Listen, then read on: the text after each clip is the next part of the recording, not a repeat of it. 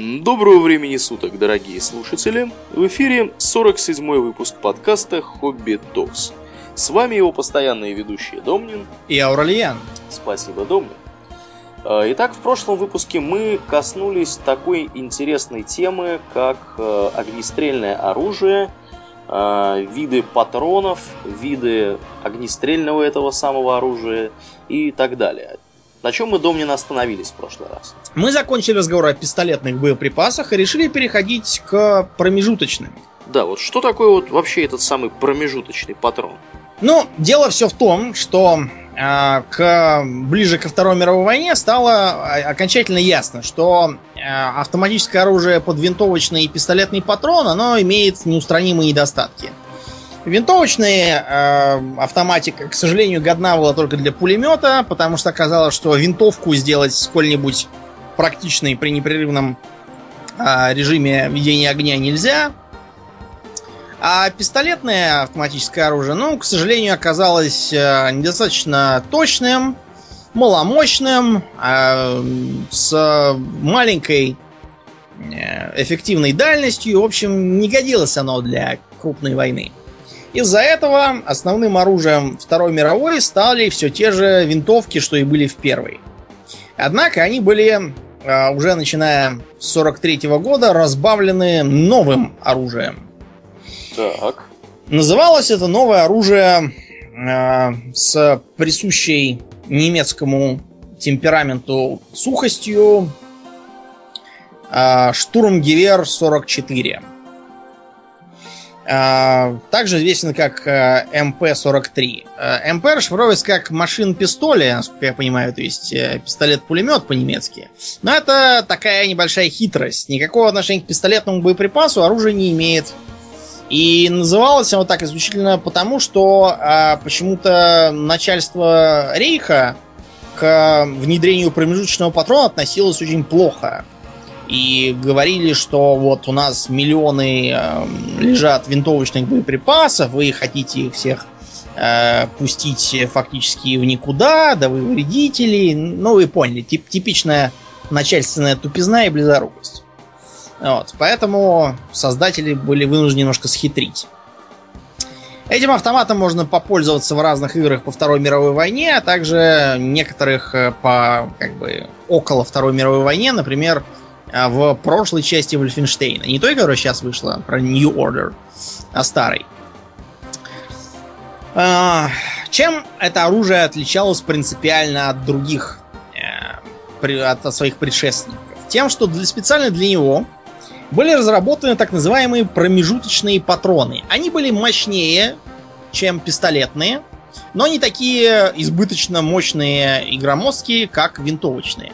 А между прочим, про громоздкость я не случайно говорю. Вы как бы думаете, ну мало ли патрон, он же маленький, но вы учитываете, что надо таскать с собой, ну, хотелось бы магазинов 5 хотя бы запасных, если вы предполагаете действовать в отрыве от основных сил, да?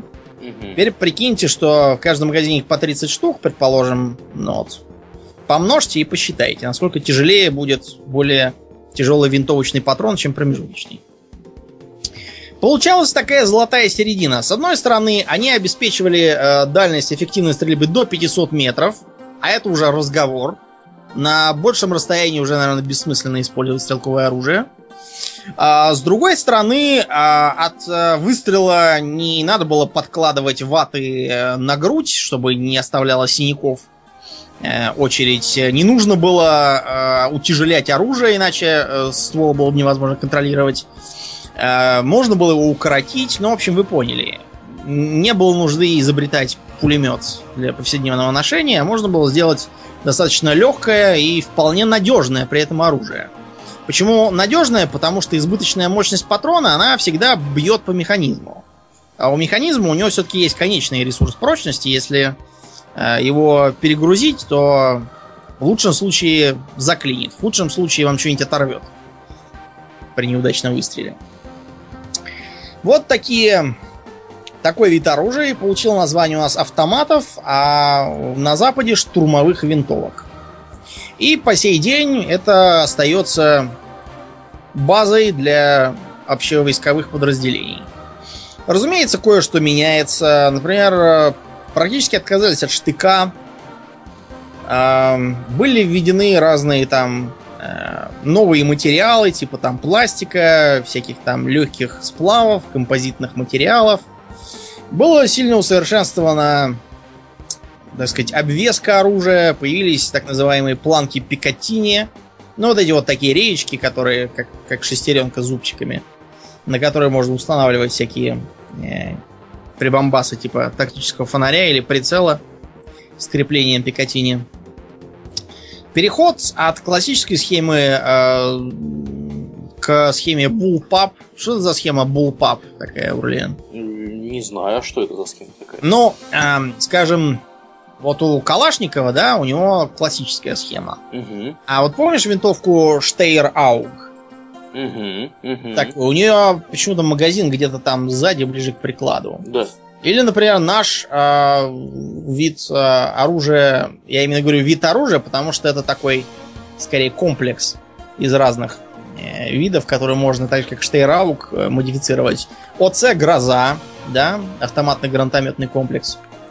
Э, разнообразные китайские современные винтовки, которые производит э, тамошний Минпром.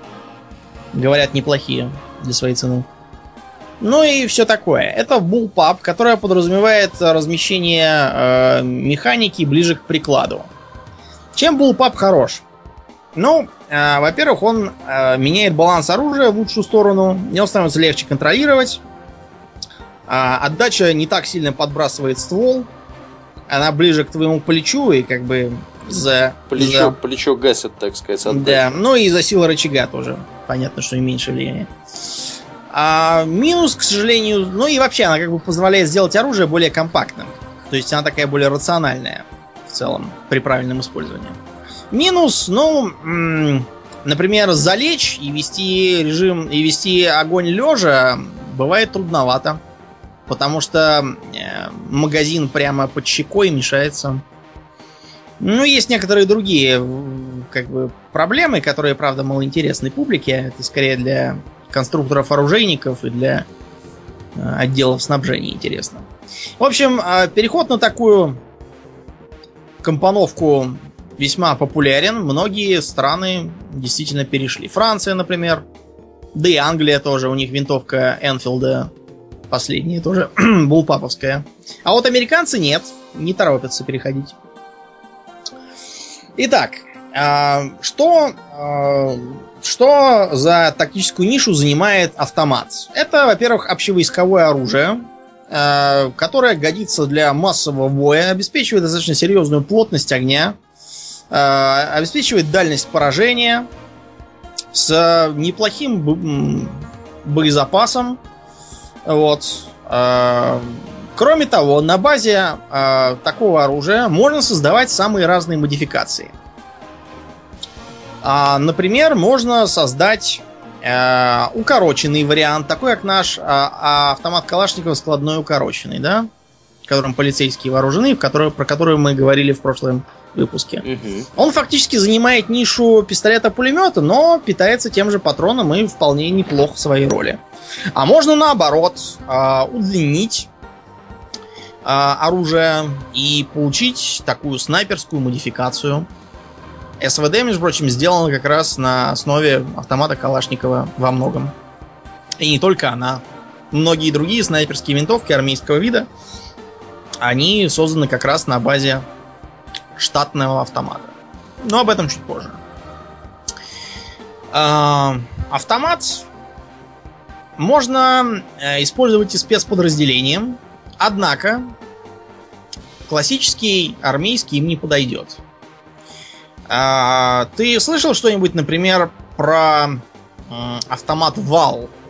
Про автомат Вал.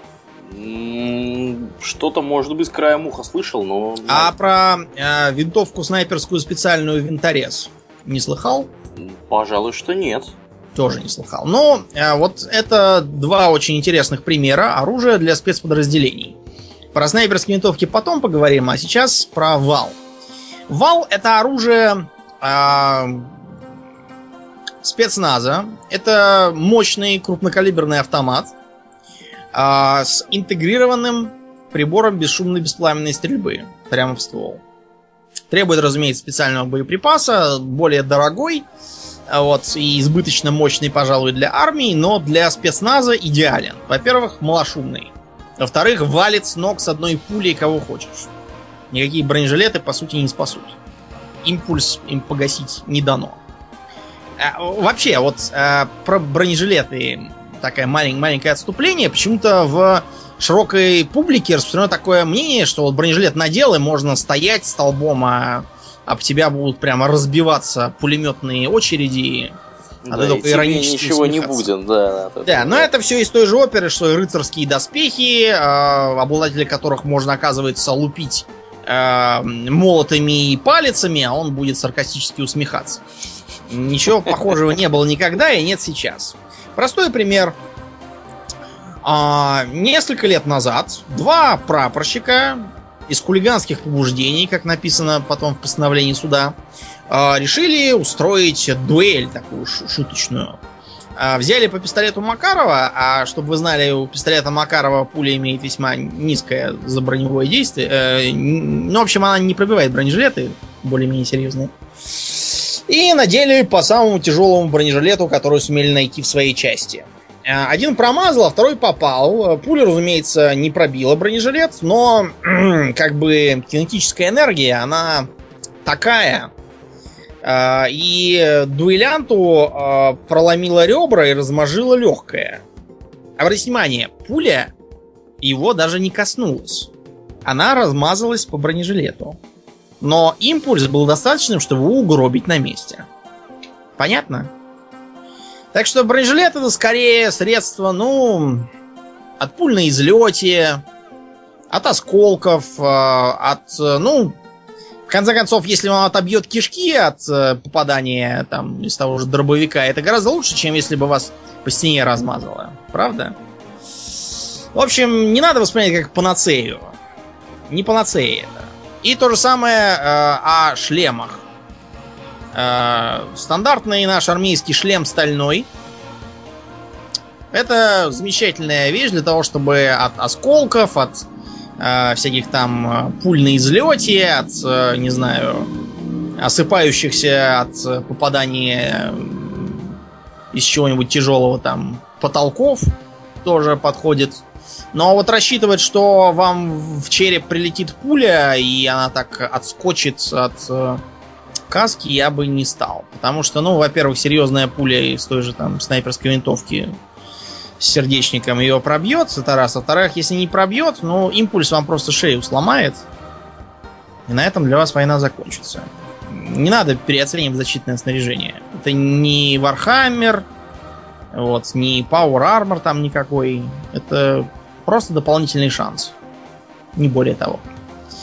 Итак, э, да, вернемся к нашему оружию. Э, автоматы, безусловно, наиболее универсальный э, инструмент современного солдата. Существуют в самых разных модификациях и семействах, которые позволяют решать самые разные задачи. И для э, армии это, наверное, будет рабочей лошадкой еще очень и очень долго. Не знаю, до появления каких-нибудь там лазерных винтовок или что-то в этом духе. Вернемся к патронам. А, так уж случилось, что а, развитие автоматов и промежуточных патронов а, создало очень занятный и трудноистребимый миф.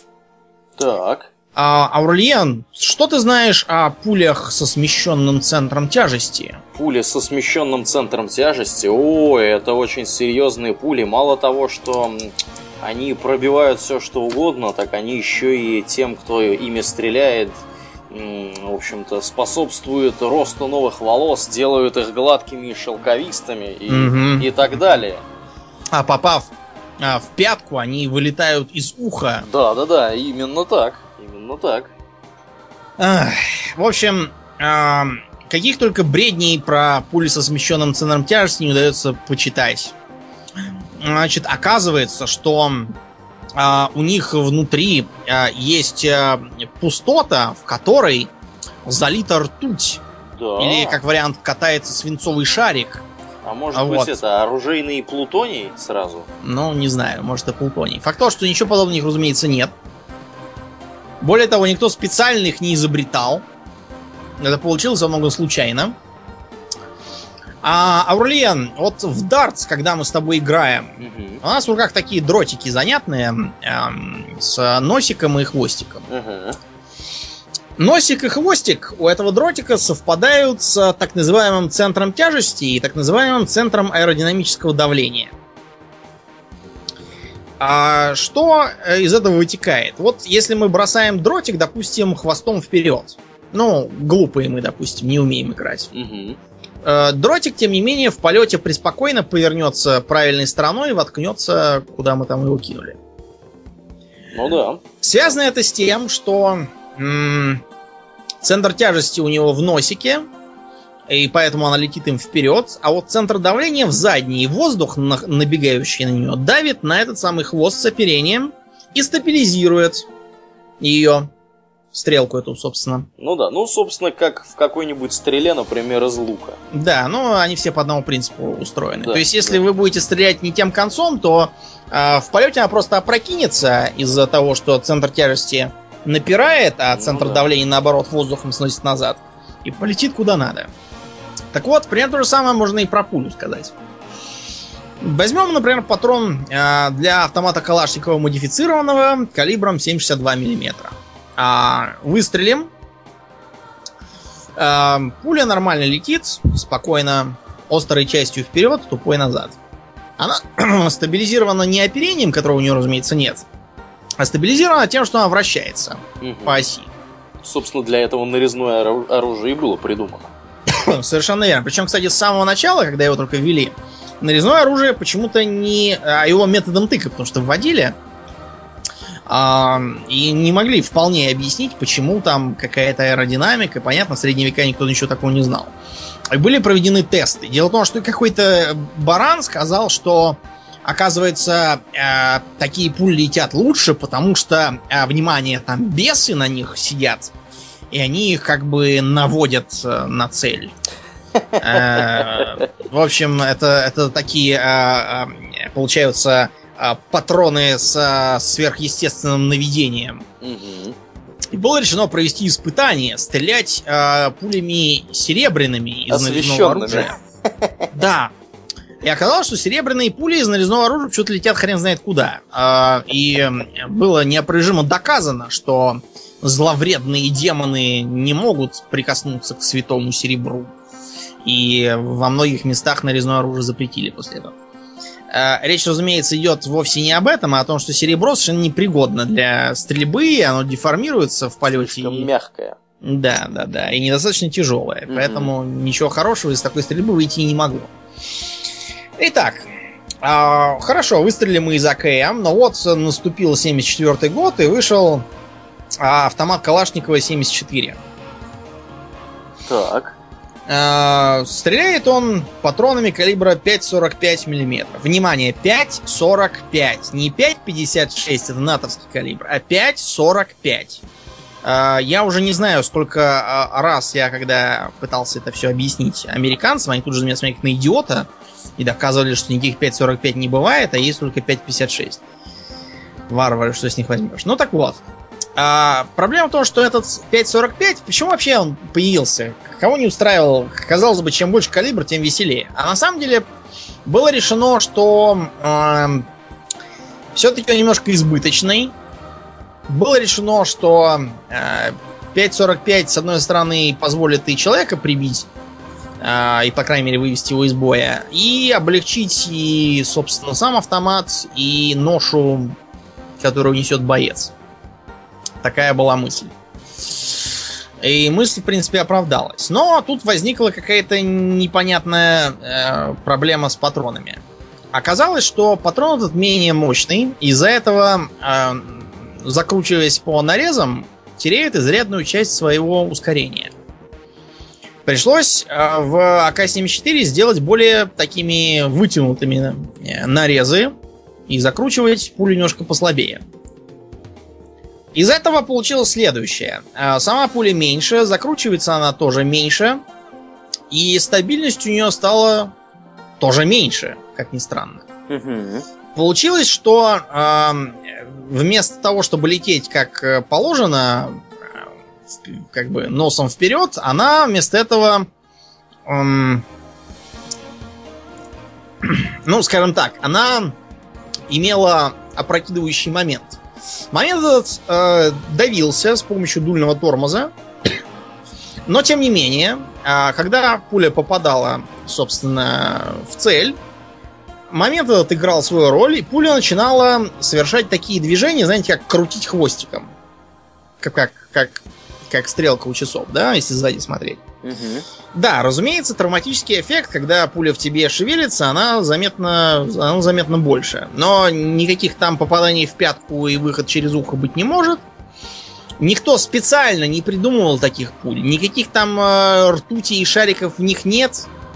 И это вообще не может считаться а, вот там вот этот патрон со смещенным центром тяжести, а этот не со смещенным. Э, э, речь не о том, что кто-то патрон специально таким делал, а просто о том, что вот э, пара оружие-патрон имеет такую характеристику.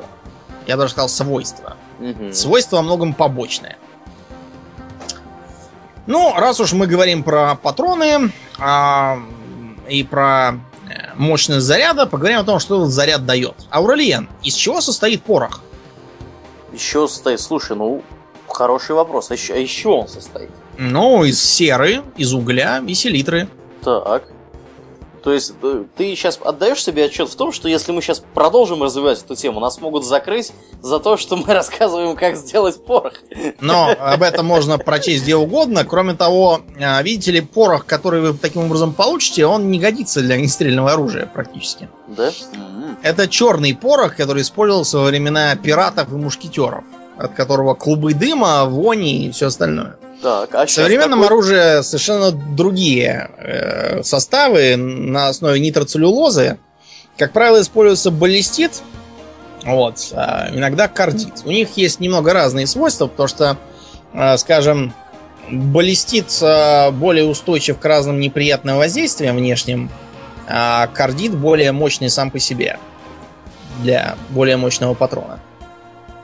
В общем, э, весь этот бред про селитру и уголь выкиньте из головы, это годится только для петарды и всяких хлопушек.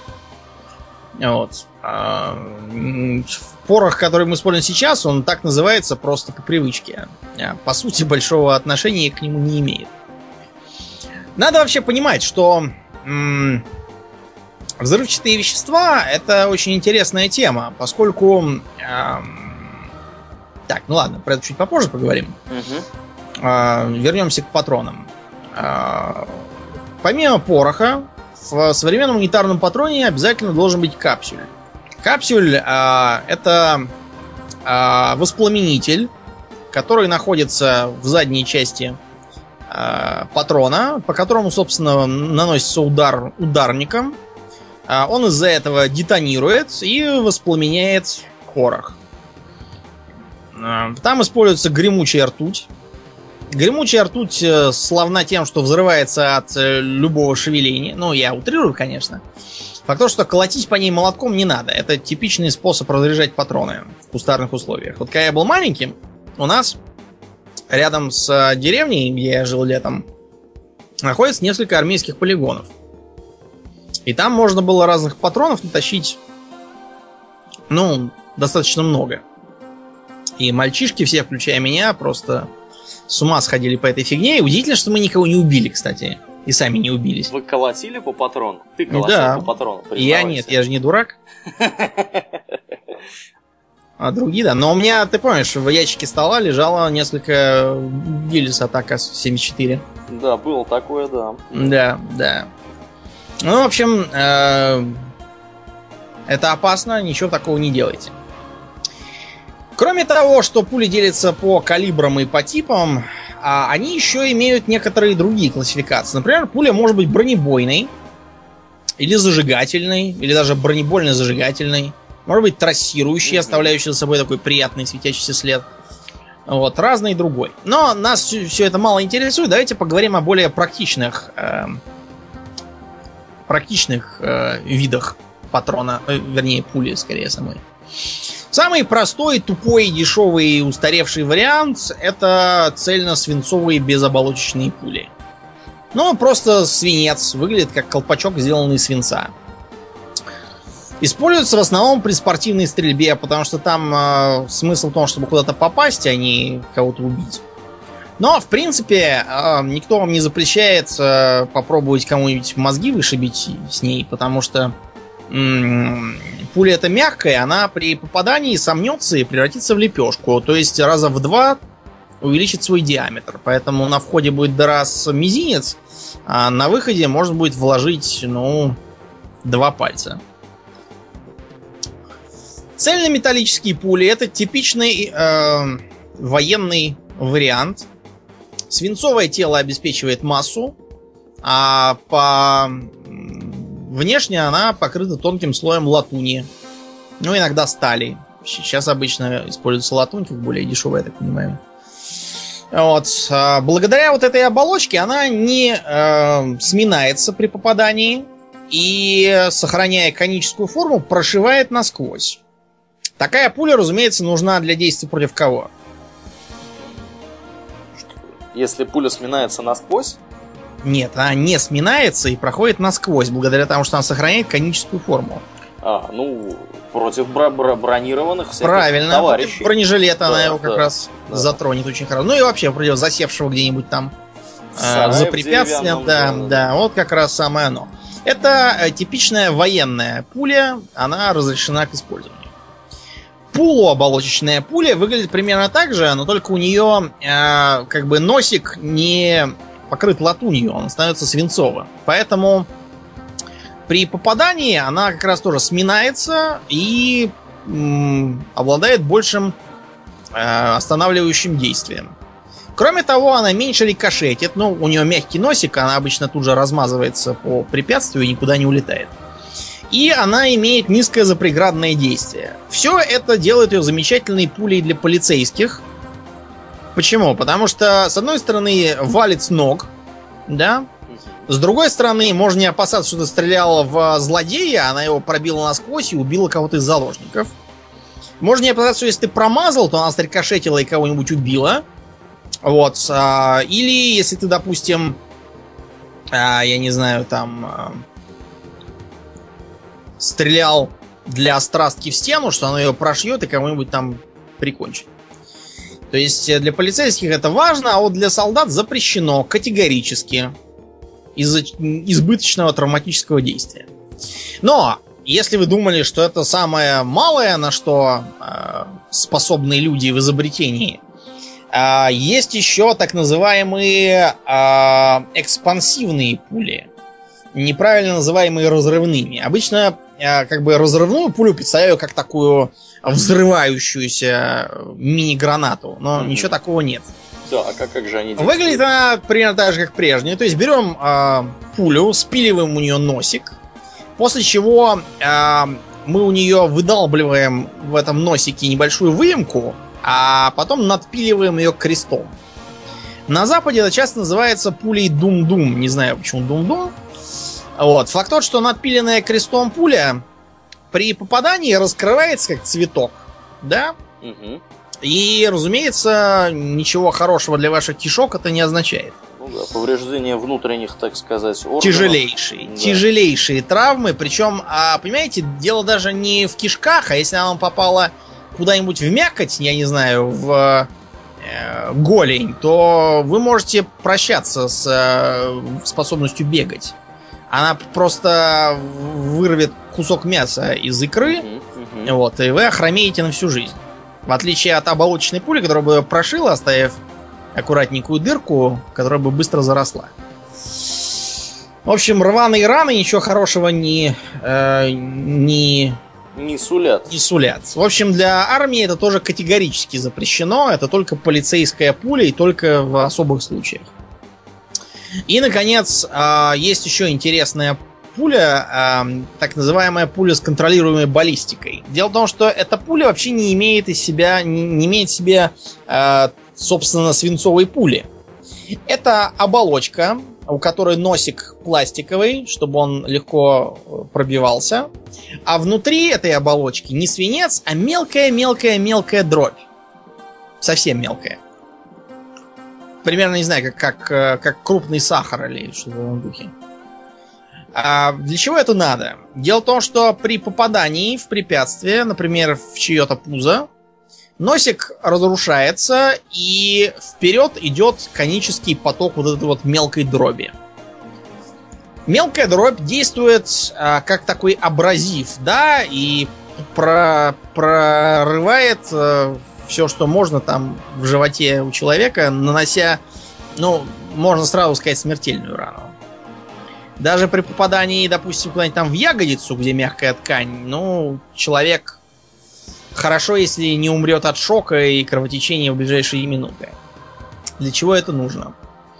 Ну, давайте представим, что э, э, мы с вами являемся замаскированными сотрудниками безопасности какой-нибудь там авиалинии. Угу. Летим мы в самолете с э, припрятанным за пазухой пистолетом. И тут вдруг выбегают какие-нибудь там маджахеды, орут, что самолет захвачен, и мы летим э, в Сомали. Да.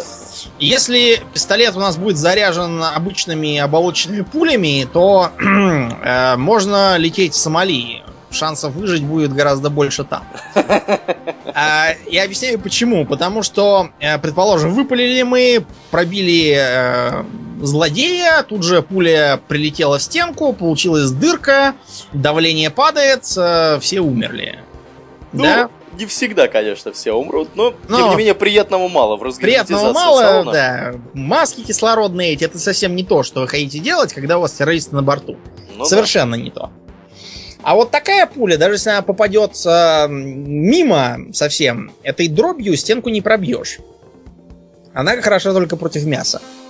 Вот поэтому она э, замечательно работает на всяких самолетах. Или, например, какой-нибудь там, э, я не знаю, а, завод, производящий химикаты там какие-нибудь, как в кино, террористы захватили.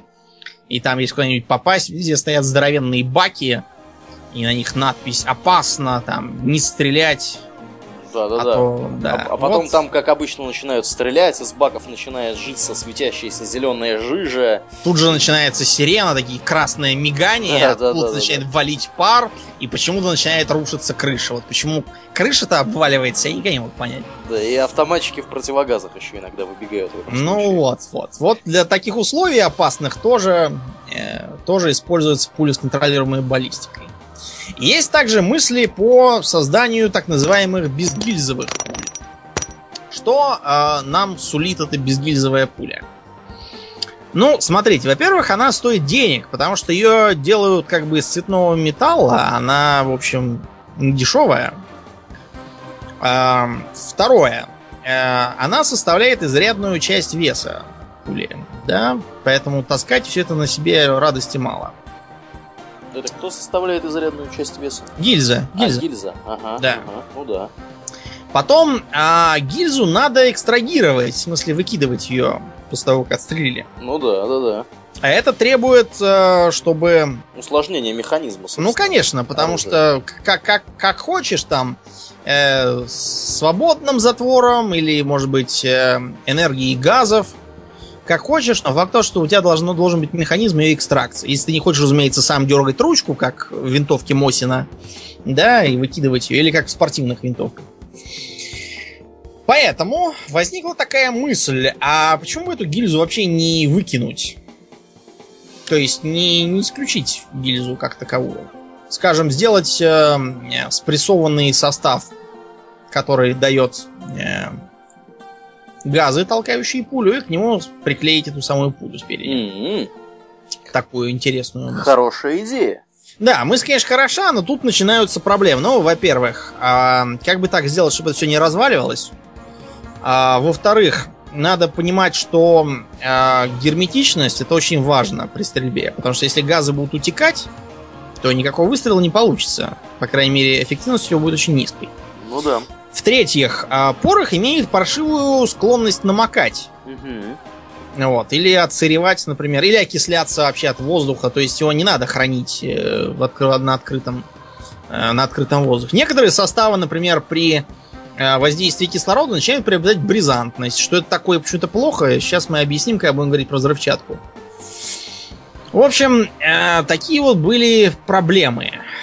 Нельзя сказать, чтобы их не решали. Э, во втором Fallout, например, мы могли с вами пострелять из очень интересного оружия. Э, из э, винтовки G11 от прославленного Хеклера и Коха. Так. У меня нас вызывало ассоциации с феном для волос, который моя мать использовала. У нее такой был похожий тоже. Для кудрявых волос. Вот. Но те, кто хочет погуглить, могут увидеть весьма интересную конструкцию, больше похожую, ну не знаю на что, э, на как бы так а, описать на доску на какую-то с ручкой и с прицелом. Выглядит она как такой прямоугольник, поставленный на ребро, у которого снизу пистолетная рукоять и спусковой крючок. Сверху прицел. Достаточно нетипично, конечно, для оружия, но ее внешний вид это далеко не все, чем она интересна. Она использует безгильзовый боеприпас, кейслес, так называемый, 4 миллиметра э, калибром, 4,7, если быть точным. Кстати говоря, в этом самом, во втором Fallout гении из Фаргуса, когда переводили, обозвали его безотказным почему-то. Но, как ни странно, никакой безотказности у нее нет. Эм, дело все в чем. Она очень сложная. Она тяжелая. Она дорогущая. У нее нельзя сказать, что были какие-то особые достоинства. Ну, без гильзы это приятно, но хотелось бы, чтобы у нее характеристики были приличные. А, и, наконец, патрон, который не имеет гильзы, он имеет а, свойство как бы нагреваться в разогретом выстрелами стволе. А нагревшись до определенной температуры, брать и самовоспламеняться. То есть, э, фактически получается, что после отстрела одного магазина нужно винтовку на 2 минуты оставить в покое. Как вы понимаете, э, на войне такое у вас не выйдет. То есть нельзя будет помахать рукой и сказать, эй, у меня вот винтовка остывает, я в домике пока. Да, да, ребят, не стреляйте. Сесть, сесть что-нибудь почитать в интернете там через смартфон. Угу. Такого, разумеется, не будет. Поэтому, к сожалению, пока с безгильзовыми боеприпасами у нас дело туго. И есть разные там мысли по поводу, например, замены не, не гильзы, а скорее пули. Вместо того, чтобы делать такой конус, да, почему не сделать э, остро отточенный диск? Представляешь? Да. Идея следующая. Диск этот будет, во-первых, иметь очень серьезное э, травматическое действие, а во-вторых, он здорово рикошетит. Как ты понимаешь? Ну, представь, как вы, вы, выпалить, не знаю, там лезвием от циркулярной пилы, да? Да, я сейчас пытаюсь вспомнить, где я такое видел. Ну, во-первых, ты такое видел в том же Redneck Rampage, потому что там э, была циркулярная пила, пулявшая лезвиями. А во-вторых, ты примерно такое видел в втором Half-Life, где можно было с помощью гравипушки пулять как раз ну, лезвием да. от болгарки. Да, да, да, да, да, точно, точно, точно. Ну и потом в э, книжках по сеттингу Дюны там были как раз пистолеты, стрелявшие дисками. Да. Да, угу. кроме того, диски были еще и смазаны ядом. Как, ну, как обычно, у них там все смазано ядом. И да, ну, а... и диски. Да, они, они, я не знаю, они, мне кажется, даже гранаты будут смазывать ядом. Хотя я зря шучу, например, были такие случаи, когда во Второй мировой войне для э, покушений на разных там вражеских офицеров и генералов э, применялись гранаты, э, которые действительно имели отравленные осколки. О, и, и какой-то там немец высокопоставленный действительно помер после того, как британцы на него напали с гранатами, покидали их и убежали. Он решил, что легко отделался, а потом оп, и помер. Ну, давайте с патронами заканчивать, перейдем к чему-нибудь более солидному. Перейдем мы к гранатам, я думаю, раз уж заговорили про них. Так, Гранаты давай. есть практически в любом шутере, и даже во многих стратегиях их швыряют. Ну да. да. Вот. А, сами гранаты появились, как нас учат в Википедии, очень давно, но я бы не был так в этом уверен. Почему я бы не был так в этом уверен? Нам нужно поговорить о свойствах взрывчатки как таковой. Интересных для нас а у взрывчатки свойств есть, пожалуй, три. Так. Первое это ее фугасность. Что это такое, Домнин? Фугасность а, означает, скажем так, количество выделяемых а, газов при взрыве. Почему эти газы важны? Потому что а, ударная волна фугасная, она как раз этими газами и провоцируется. Фугасность а, взрывчатки измеряется так. Берем цилиндр, суем туда маленькую порцию взрывчатки, подрываем. Цилиндр вспухает. А, мы измеряем то, как он вспух, и разницу между до и после мы оцениваем как сравнительную фугасность в кубических сантиметрах. Угу. Да. Но на самом деле сравнительная фугасность она все-таки ближе к э, сравнению с результатами подрыва тротила. Для понятности, да? Потому что тротил, тринитротолол. Внимание, ящики с надписью ТНТ это не динамит. Это тринитротолуола. Запомните навсегда. Так, а в чем разница, если кратко еще раз? Ну, это абсолютно разные вещества. Дина- динамит был создан Нобелем, когда он э, производил нитроглицерин, э, решил его стабилизировать. Стабилизировал его с помощью инфузорной земли, если мне не изменяет память. И стал его продавать в картонных трубках. Потому что нитроглицерин он жидкий, его неудобно переносить. Вот. А в таком виде он, с одной стороны, хорошо бабахает, с другой стороны, от э, плевка не взорвется и не убьет тебя.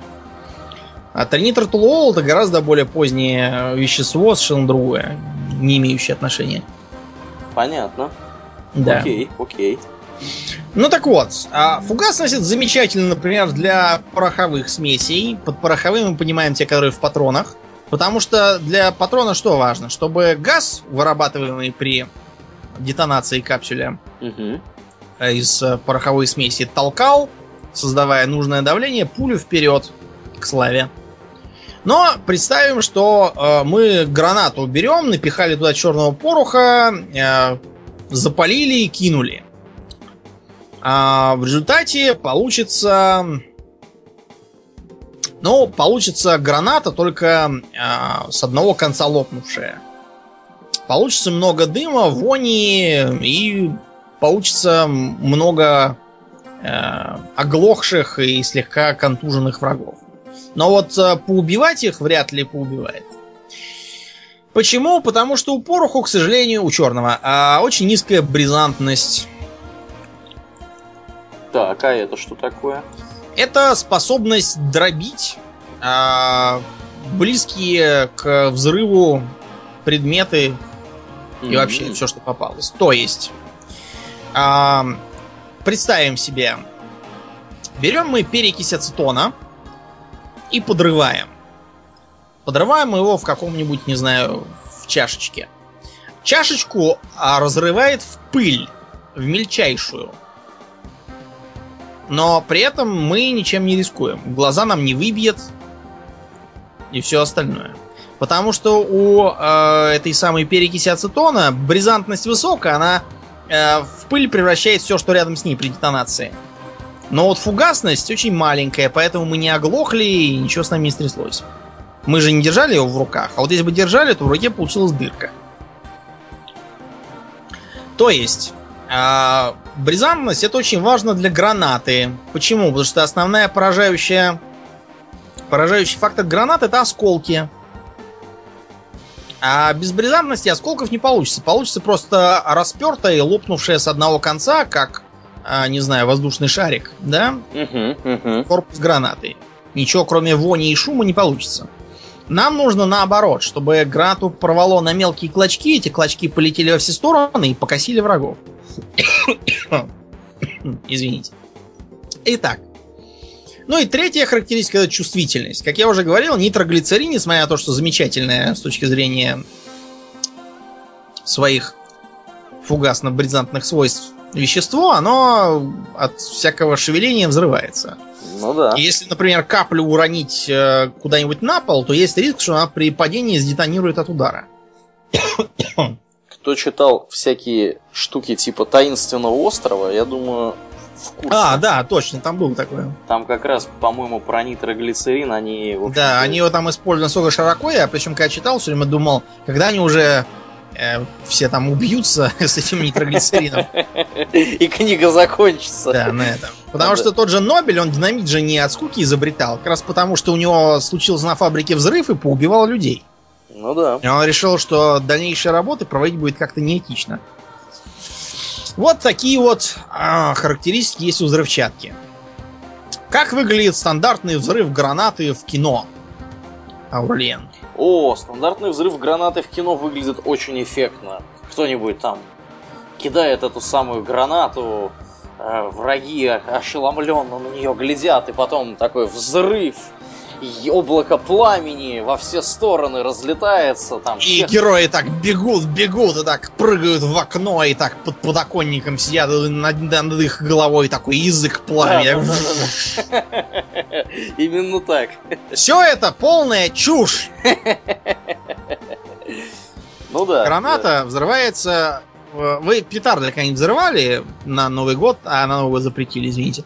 Не будем провоцировать. Но в любом случае, когда-нибудь кто-нибудь взрывал петарды, я так подозреваю, или хотя бы видел или слышал, особенно слышал, как их взрывают другие. Так вот, запомните, граната от петарды отличается только тем, что помимо э, вот внешних и проявлений, от нее еще летят осколки. Ну да. А никаких других внешних отличий от гранаты нет. Нет никаких огненных столбов, никаких там а, облаков красивого пламени. Э, ничего там не случится. Просто а, будет громкий хлопок, поднятая пыль и лежащие все вокруг с а, осколками в заднице. Ну да, да, да. С, с кучей осколочных ранений. Да. Ну и там может кому-то оторвать ногу, те, кто рядом стоял, просто как за счет фугасной волны. Ну и, разумеется, контузии, глухота, все такое, баротравма. А, больше ничего не будет, никаких э, зрелищных взрывов. Но это я, правда, говорю про осколочную гранату. А у нас гранаты бывают разные. Бывают плазменные, да? Правда? А, Нет, ну, до плазмонок мы пока еще не доехали. А, Бывают э, не менее прикольные. Так. Ну, а, самое, наверное, простое, что может вспомнить любой боец э, из Counter-Strike, какие там были гранаты, кроме, кроме осколочной, тоже, кстати, взрывавшись идиотским огненным шаром. Дымовые. Да, дымовые, которые создают дым. А, зачем она была в Counter-Strike, я, честно говоря, не очень понимаю. Но а, реальные дымовые гранаты, они предназначены для того, чтобы либо создавать плотные облака аэрозоля, затрудняющие для противника понимание, что там делается. Можно, например, таким образом прикрывать отступление свое, или наступление тоже, как вариант. Или какие-то там маневры. Или просто ничего не делать, а просто их подорвать, и пусть враги гадают, что же они там такое придумали. Э, Я помню, что я как раз через такие гранаты бежал в противогазе, когда мы на сборах были. А, Да. Слушай, вот скажи мне такую вещь. Вот, пользуясь, так сказать, служебным положением, я тебя выясню. Вот Ну, играю я, например, в XCOM Enemy Within, который более второй, который... Так. Там вот тоже есть дымовые гранаты, я так припоминаю. Тоже можно поставить поставить дым. А как вообще правильно этим пользоваться? Куда ее себе под ноги кидать? Противнику под ноги кидать? Вот Но как вот? Как прежде- ее лучше использовать там? Прежде всего, не надо кидать ее себе под ноги, потому что она все-таки взрывается. И как бы держать ее в это время рядом с собой не надо. Так. Она тебя за это не похвалит ничем. Кроме того, надо понимать, что а, многие виды аэрозоля, они совершенно не полезны для здоровья, и сидеть и дышать ими не надо. Окей, окей. То есть кидаем ее в сторону противника. Ну и- да, надо как как-нибудь соблюдать. Надо кидать ее туда, где нам нужно облако. Не надо под ногами это делать, э, не надо э, рядом с собой ее держать, дышать этим тоже сидеть не надо, если на тебе нет противогаза. Все это может быть чревато.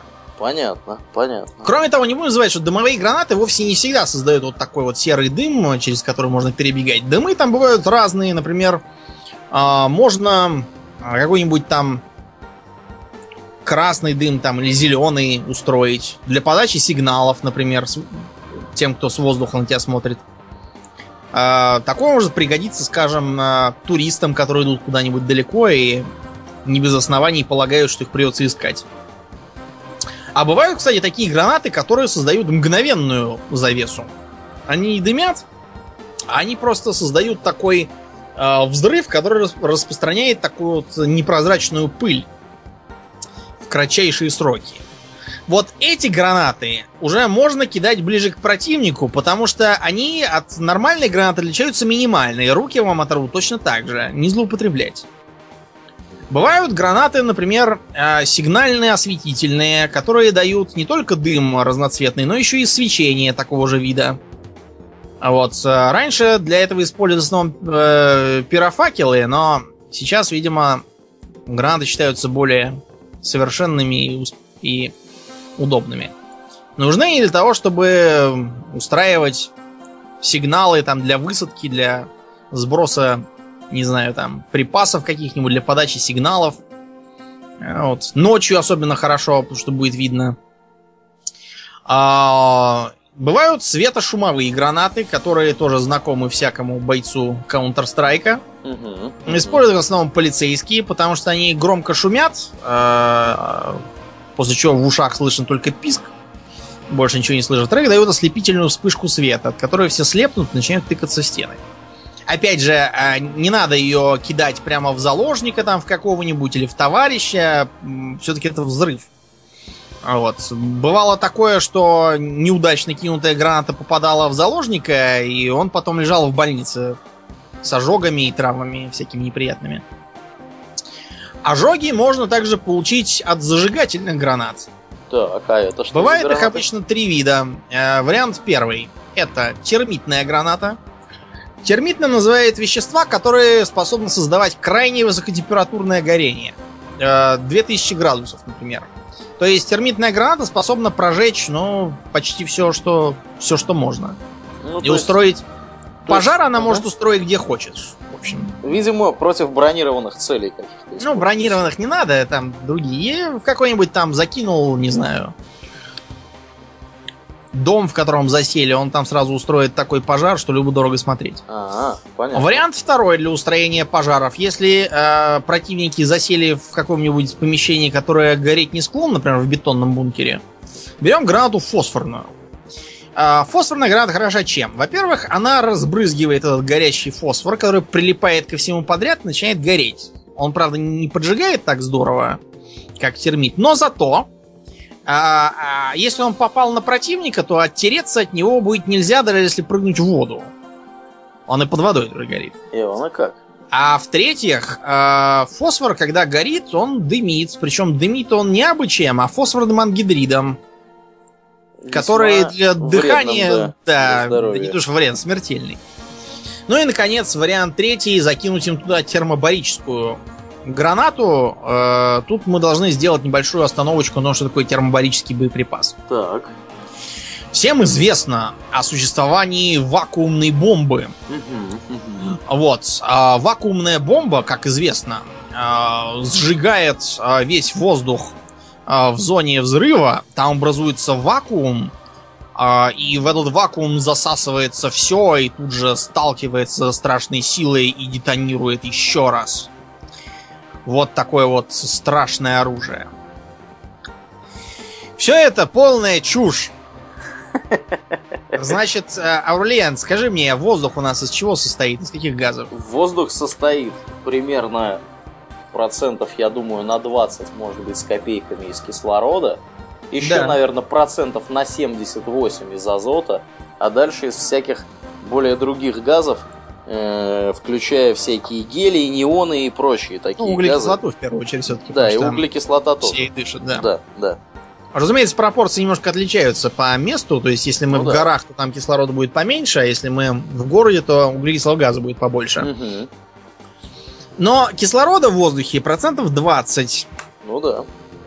И э, хорошо, он сгорел, хорошо, да, действительно есть такой эффект, когда кислород сгорает и образуется пониженное давление, действительно определенный эффект оказывает.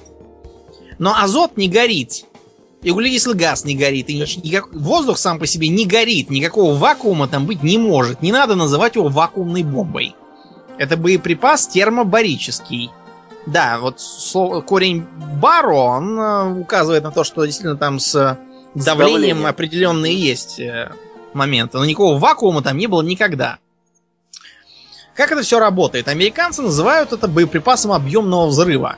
Э, вероятно, идею конструкторам подали э, известные случаи, когда, скажем, на каком-нибудь угольном складе, где при перекидывании лопатами угля везде в воздухе висит угольная пыль, таким мелким-мелким аэрозолем. Угу, суспензий такой. Да, аэрозоль этот горючий, потому что уголь. Например, дизельный двигатель, в принципе, по, по как бы своему устройству может питаться и таким топливом, как угольная пыль. Так вот, а, при определенном о, условии, например, чтобы воздух был достаточно сухой, еще там кое-что, такой аэрозоль может сдетонировать. Сдетонировать он может со страшной силой. А, достаточно для этого того, чтобы кто-нибудь там закурил. Немножко похожее бывает, знаете, как, когда какие-нибудь гастарбайтеры придут красить, допустим, в школе спортзал, накрасить его какими-нибудь там лакокрасочными изделиями и сядут курить. Все слышат шух! Приходят, и там все как бы как было, только трое этих самых гастарбайтеров лежат мертвые. Не надо так делать. А, приблизительно так устроенный термобарический боеприпас. Там а, есть два э, этапа. Сперва подрывается небольшой заряд, распыляющий горючее устройство. А потом второй заряд подрывается и воспламеняет образовавшуюся топливо-воздушную смесь. Почему это важно? А, вот когда в кино показывают, что выстрелил в бочку с бензином, и тут же бум! Угу. Ну, мы не рекомендуем стрелять по бочкам с бензином, но, скорее всего, никакого бума не будет а будет дырка и текущий бензин. А вот если вы а, немножко так а, подождав, чтобы там натекло бензина, вот тогда начнете палить, тогда бум получится ого-го. Потому что бензин сам по себе не взрывается. Взрываются пары бензина в смеси с воздухом. Понятно? Угу, угу. Поэтому, когда в кино, допустим, пробивает выстрелом бензобак, оттуда начинает течь бензин и течет в сторону костра, и сейчас будет как раз ого-го, вот это уже более реалистичный вариант. Ого-го, говорят. Да, да. Да, ну, в общем, примерно так работает не только бомбы. Вот, например, американцы его называют Mother of all Bombs, да, мать всех бомб. А у нас есть э, своя бомба, называемая Father of all Bombs, отец всех бомб. Вот. Есть и такие тоже гранаты зажигательные. Но что мы все о смертоубийстве? Есть и более коварные способы. Есть разные там гранаты, которые э, являются э, оказывают нелетальное действие, используя разные газы и аэрозоли. Э, все мы знаем, например, о слезоточивых, о ирритантах, которые вызывают кашель, кашель и чихание. Угу, угу. Вот. И всяком таком. Ты когда-нибудь попадал под действие э, слезоточивого газа? Нет, слава богу, бог миловал. Не, при, не приходил. Не Мне приходилось, потому что какой-то мерзавец лет, наверное, 10 назад э, распылил перед входом в мой подъезд э, слезоточивый газ. Ну вот, я вышел и как раз попал под действие. Ну, Малоприятно. Что, упал, задрыгал ногами? Нет, я не упал, не задрыгал ногами. Я выбежал из него и задрыгал языком, изрыгая проклятие в адрес распылителей. Ну и, э, кроме того, в школах это очень любят делать. Берем какой-нибудь э, газ, вызывающий кашель и чихание, распыляем его из-под двери в кабинет. И вуаля, урока не будет. Да, контрольная сорвана. Да, это гораздо более экономичный и безопасный способ, чем звонить и говорить, что заложена бомба. Да, но на, на самом деле мы не рекомендуем мы делать не рекомендуем ни того, делать ни того, ни другого. Мы рекомендуем нормально учиться, потому что школа все-таки полезная вещь. Да. Мы, мы туда даже ходили, целых 11 классов. Хотя, конечно, Домнин, ты знаешь, какое основное предназначение школы? Mm-hmm. Э, предназначение основной школы не в том, чтобы дать тебе какие-то знания, а в том, чтобы твои родители могли в это время тебя оставить без присмотра да, и но... пойти на работу поработать. Вот. А ты, чтобы не сидел там, не поджигал ничего и да. вообще вел себя нормально. Газа не распустил. И уже, так сказать, попутно этому чему-то, может быть, обучился более полезному. Но на самом деле э, перечень интересных газов, э, используемых в гранатах, этим не ограничивается. А, например, есть такой замечательный, насколько я понимаю, американского происхождения газ нелетальный. J-флоп называется. J-флоп? Да. А, представь, что, а, скажем, ты президент небольшой банановой республики, и у тебя как раз разыгрывается какая-нибудь там фиолетовая революция, и толпы идут к президентскому дворцу, чтобы свергнуть твой коррумпированный режим. И тут ты применяешь а, газ J-флоп, Так. вот, и э, как бы весь протест заканчивается, потому что, видите ли, этот газ приводит к немедленной э, и необоримой дефекации у пострадавшего. Мать честная. Да, и после этого вы можете на следующий день в газетах писать, что а, проклятые мятежники а, заморали штаны при одном виде нашего грозного президента. Да, да, да. Да здравствует банановая республика! И можете править дальше. Это ты не из Тропика 5 э, пример Нет, к приводишь? сожалению, в Тропика 5 там придется действовать более традиционными методами. Такого замечательного оружия там нету. Значит, э, я лично могу сказать, что с гранатами пообщался опять же тоже на сборах, покидал их. Не похоже это совершенно на э, всякие дурацкие фильмы, где, например, гранаты... а, Как кинуть гранату? Хватаем ее, а, зубами выдираем кольцо и бросаем. Ничего подобного делать, разумеется, нельзя, потому что, ну, э, если без зубов не хотите остаться, конечно. Гранат имеет сбоку рычажок. Значит, этот рычажок нужно зажать, таким образом высвободив э, кольцо. После чего, с другой стороны, это кольцо будет обязательно заплетено в такую косичку проволочную и придавлено к корпусу. А, отводим его, расплетаем косичку. После этого мы можем вытащить кольцо. После этого метаем. Именно метаем, не надо отпускать рычажок, потому что при отпуске рычажка сработает запал, вот, который может вас слегка тоже травмировать. Бросаем ее, она в полете запал сработает, после чего ложись будет бум. А, Гранаты осколочные можно поделить на, оступатель- на наступательные и оборонительные. Одни поменьше, их можно кидать, когда бежишь на противника ему в окно. А другие, наоборот, потолще и побольше. Их нужно кидать самому, сидя в окне. Вот, потому и сразу же у него прятаться, потому что оборонительная граната гораздо тяжелее. А вот, Аурлен, противотанковые гранаты сейчас используются. Противотанковые? Я думаю, что что-то посущественнее противотанковых. Гораздо, да. Ну, противотанковые гранаты, во-первых, малоэффективно. Все-таки низкая бронепробиваемость. Во-вторых, трудно использовать. Вот, это надо подползать чуть ли там не вплотную и надеяться, что она там никуда не скатится, не свалится. Нет, это дело дохлое. Я так понимаю, что в основном сейчас ракетами борются с танками. Так, Причем? давайте-ка, давайте-ка с ра- ракетами тут надо отдельно поговорить. Так, давай.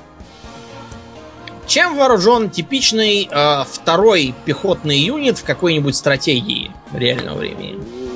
Либо гранатометом каким-нибудь, либо, Да, либо да. именно каким-нибудь гранатометом. Этот гранатомет представляет собой чудо техники, э, мне неизвестное, потому что судите сами. Э, гранатомет обслуживается одним человеком, э, имеет самонаводящиеся боеприпасы, с равным успехом поражает наземную технику и воздушную Это да. и имеет невероятную скорострельность. Более того, самоводящимся он является даже на, э, как бы, на пехотинцев. Я уж не знаю, каким образом. В общем, чудесное оружие. Жаль, что в жизни такого нет и не предвидится никогда. Давайте поговорим о том, что породил этот идиотский миф в играх. Но это не скорее не миф, это скорее упрощение такое. Итак, противотанковое оружие у пехоты появилось сравнительно недавно. Позже, чем, собственно, танки. И представляло оно собой первоначально противотанковое ружье, так называемое. Мгм. Это противотанковое ружье, конечно, хорошая вещь была. а, Пробивало э, слабые места брони некоторых некоторых ранних танков и броневиков. А, Благодаря пулям сердечниками из вольфрама и других замечательных веществ. Но все-таки уже в начале войны их можно было считать устаревшими. На сцену выходит реактивное противотанковое оружие, э, из которых, наверное, первым прогремел знаменитый Панцерфауст. Панцерфауст, по сути, э, представлял собой э, реактивную гранату. Внимание, граната это не то, что носится на поясе с кольцом, да? А, гранаты вообще называли любой разрывной боеприпас для артиллерии. И только потом она уже перешла на ручную гранату. Соответственно, Панцерфауст это ручная реактивная граната, которой можно пользоваться только один раз. А, то, что вы держите в руках, это контейнер. Снаряжен этот контейнер заводским способом. Повторно его использовать нельзя, надо выкинуть. Ну, то есть дергаешь за веревочку и, в общем-то, танк и откроется. Танк да. и откроется, да. В таком духе, да. А работал он по кумулятивному принципу. Почему? Что такое кумулятивный? Надо понимать, что там тоже есть такой двойной как бы взрыв. Вышибается носик, а из, изнутри заряда начинает течь такая струя эм, ионизированного, ну, в общем, плазмы, по сути. По сути. Да, э, которая как бы про продувает насквозь броню, врывается внутрь и устраивает там полное непотребство. Кровь, кишки, потроха там все дела. Ну, там даже скорее этого не будет, там будет сплошное все поджарить. Все, все сгорит. Да. Угу. Такой заряд очень хорош для борьбы с, с бронированными целями, внутри которых что-то есть хорошее. Например, люди. Да, например, люди, без которых броня никуда не поедет. Кроме того, а, ранние испытания показали, что никакой э, связи между эффективностью кумулятивного заряда и, собственно, скоростью энергии снаряда нет. То есть его не надо делать, не надо им стрелять из пушки. Можно просто взять небольшой заряд и выпалить с рук из контейнера, и все будет все равно прекрасно. Вот так и появилось реактивное противотанковое оружие. Панцерфаust вскоре был улучшен, ну, не то, что прям улучшен, скорее усовершенствован в сторону не менее известного Панцершрека. Вот это уже было многоразового действия оружия, которое, в общем-то, и было таким же, как, как современные все эти средства. Труба такая с щитком, с устройством пуска, с удобной рукоятью и прицелом каким-никаким. С тех пор изменилось не так уж много. Типичный э, реактивный противотанковый гранатомет в играх это знаменитый RPG-7. Угу, угу. Да, употребляется всеми подряд, такой интересный, очень дешевый вид оружия с надкалиберным боеприпасом. Надкалиберный значит, что сам боеприпас больше, чем калибр ствола. Его постоянно уродуют в играх, то делают его самонаводящимся, то почему-то а, при стрельбе этот РПГ-7 отдает, как будто пушка. Но это реактивное оружие, у него нет отдачи никакой. И так далее. Но, тем не менее, более или менее неплохо показано. А вот дальше начинается ерунда. Надо понимать, что э, реактивный противотанковый гранатомет это скорее оружие пехотинца, пехотного отделения. Оно достаточно легкое ну и, ну, не самое эффективное. Можно промазать, например. Неудачно попасть. Все-таки масса заряда, она не позволяет э, убойную прямо стопроцентно послать болванку в противника. Для этого есть так называемые противотанковые управляемые ракеты, они же ПТУР. Угу. И есть установки ПТУР, которые действительно могут переноситься расчетом из двух человек. Один, собственно, стреляет, другой заряжает. Mm-hmm. То есть из ПТУРа нельзя в одиночку стрелять? Ну, если очень хочется, то, конечно, можно, но просто штатное расписание вот такое. Понятно, понятно. А чем хорош Птур? Несмотря на то, что он тяжеленный, надо им стрелять с треноги, но зато у него есть очень хороший прицел оптический, а во-вторых, он, как видно из названия, управляемый, то есть его можно корректировать, когда он летит. Ну да, причем корректировать его можно либо по радиоканалу, либо по лазерному лучу, или даже иногда по проводу. Ну, провод это такой устаревший вариант, но тоже вполне жизнеспособный. Берется, да, там катушка с проводом, привязанная к хвостику ракеты. Значит, э, вот именно это оружие и является основным противотанковым оружием пехоты, потому что стрелять можно с такого расстояния, с которого танк тебя просто не увидит никогда.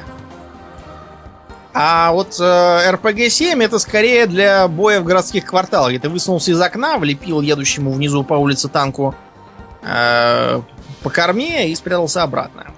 Это легкое такое мобильное оружие. Птур это ты залег где-нибудь там э, на холме и за километры от тебя, за километр танк едет, ты в него как раз выстрелил и попал благодаря наведению. Ему по тебе попасть будет, согласись, трудно, потому что танк это танк, а человечек это человечек. Угу. Тем более, Тем более человечек за... за пригорком за каким-нибудь. Да. А можно ли сбить, скажем, самолет из такого оружия? Что-то сомневаюсь. Наверное, в теории, конечно, можно. Например... Ну, если... Нет, самолет как-то раз сбили даже из миномета, я тебе расскажу. Был такой случай, когда... Ну, просто так вышло, что немецкий бомбардировщик или кто там зашел прямо очень удачно, и минометный расчет подстерег его и шандарахнул снизу из э, своего оружия и сбил. И прославился сразу. Но все-таки это не штатный случай, а штатный это так называемый ПЗРК. Переносной зенитно-ракетный комплекс. Да. Типичный пример это, скажем, американский Стингер – или там наша игла, всякая стрела. А как это все работает? А, по размерам это значительно больше, чем RPG-7, раза в два. Я имею в виду в толщину. Стреляет здоровенной такой дурой. Но дура хороша тем, что она имеет наведение, причем наведение тепловое. Тоже летит самолет, там на скорости, все как надо а ты где-нибудь там в леске стоишь, видишь, что он пролетает, выпускаешь ракету, и она по тепловому следу летит за самолетом. Самолет, конечно, не дурак и будет выкидывать всякие там тепловые ловушки сзади, но может помочь, может и не помочь. От нескольких наверняка не поможет совсем. Вот эти три разных вида оружия и объединяются, как правило, в стратегиях под э, под одной крышей. Да, сказать. под гранатометчиком каким-нибудь. Да, Или... это не гранатомет. Нет, была, э, были после войны идеи сделать так называемый зенитный гранатомет. Но э, получался из этого такой гранатомет, который стрелял разделяющимся боеприпасом с осколками и предназначен был для борьбы с вертолетами. И даже в этом как бы качестве он показал себя не очень хорошо. Пользовались им только вьетнамцы в войне. И то только потому, что ничего лучше не было, они подстерегали высаживающихся американцев, пока они там с вертолета слезают, они этому вертолету из гранатомета влепят э, куда-нибудь и всех накроют. Но это импровизированный, скажем так, вариант и не является штатным. Э, и, разумеется, нет, можно, конечно, пытаться применять э, тот же самый ПТУР для стрельбы по, не знаю, по какой-нибудь там пехоте наступающей, но это неоправданно дорого. Ракетам для него не склад выдают, а всего несколько. Поэтому надо использовать с умом. На войне вообще надо как бы мыслить стоимостью. Если ракета, уничтожающая танк, стоит как два танка, то это глупо и бесполезно. Ну, да. Нужно стремиться к обратному. Вот такие дела. Ну, на сегодня, пожалуй, завершим. У нас пока за кадром остались еще очень интересные вещи. Например, такая вещь, как э, использование приборов бесшумной беспламенной стрельбы, разнообразные прицелы на стрелковое оружие, э, некоторые другие виды оружия. Потом мы, наверное, поговорим даже про современную бронетехнику наземную, про, про всякие самолеты мы говорить не будем, потому что ничего не понимаю в этом. Вот такой, такой план. На сегодня, пожалуй, достаточно. Такой вот у нас план, да. Я напоминаю, что вы слушали 47-й выпуск подкаста Хобби Токс. Приходите к нам в группу ВКонтактике, которая vk slash vk.com slash hobbytalks. У нас там разные интересные обсуждения и, и не только. А с вами были постоянные ведущие этого подкаста Домнин и Аурлиен. Э, спасибо, Домнин. Всего хорошего, друзья. Пока.